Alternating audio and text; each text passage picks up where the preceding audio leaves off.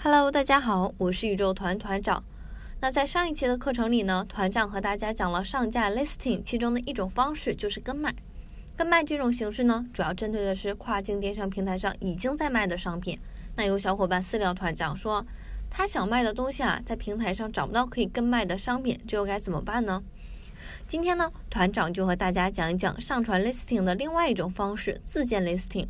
我们还是以亚马逊平台为例。首先呢，我们要进入卖家后台，找到库存，就是 inventory，下面点击添加新产品，就是 add a product 这个按钮。在 add a product 页面上，点击 create a new product listing，创建一个新的产品 listing。在列表中呢，选择商品详细品类，在搜索框里输入关键字，就可以搜索到品类，点击 select 确认品类就 OK 了。这一步呢，团长需要说明一下。如果你找了半天啊，还是没有看到你的品类，有一个原因呢，可能是因为你这个品类啊销售需要审核或者是受限的。那具体的呢，可以点击 Learn More 获取更多信息。还有一种情况啊，就是你不知道你的商品在哪个品类下面，那么你可以使用品类搜索功能，输入品类关键字后进行搜索，确认之后进入添加商品页面就可以了。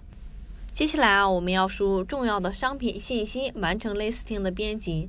这一步呢是非常非常重要的，这个关系到你的产品的排名销量，所以一定要引起大家的重视。那我们需要提供的东西啊，包含商品的名称、纯白背景的高质量的图片，以及详细的商品介绍和重要属性。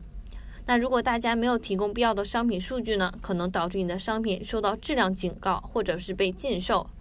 那确认所有标识为红星的信息都填上以后，屏幕下方的 Save and Finish 按钮会由灰色变成橘黄色，点击 Save and Finish 创建商品就可以了。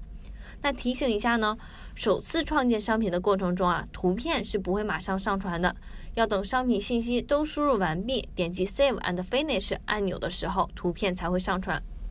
最后啊，我们大概等三十分钟左右，它就会保存成功了。那商品信息也会展示到亚马逊前台和您的库存管理页面上。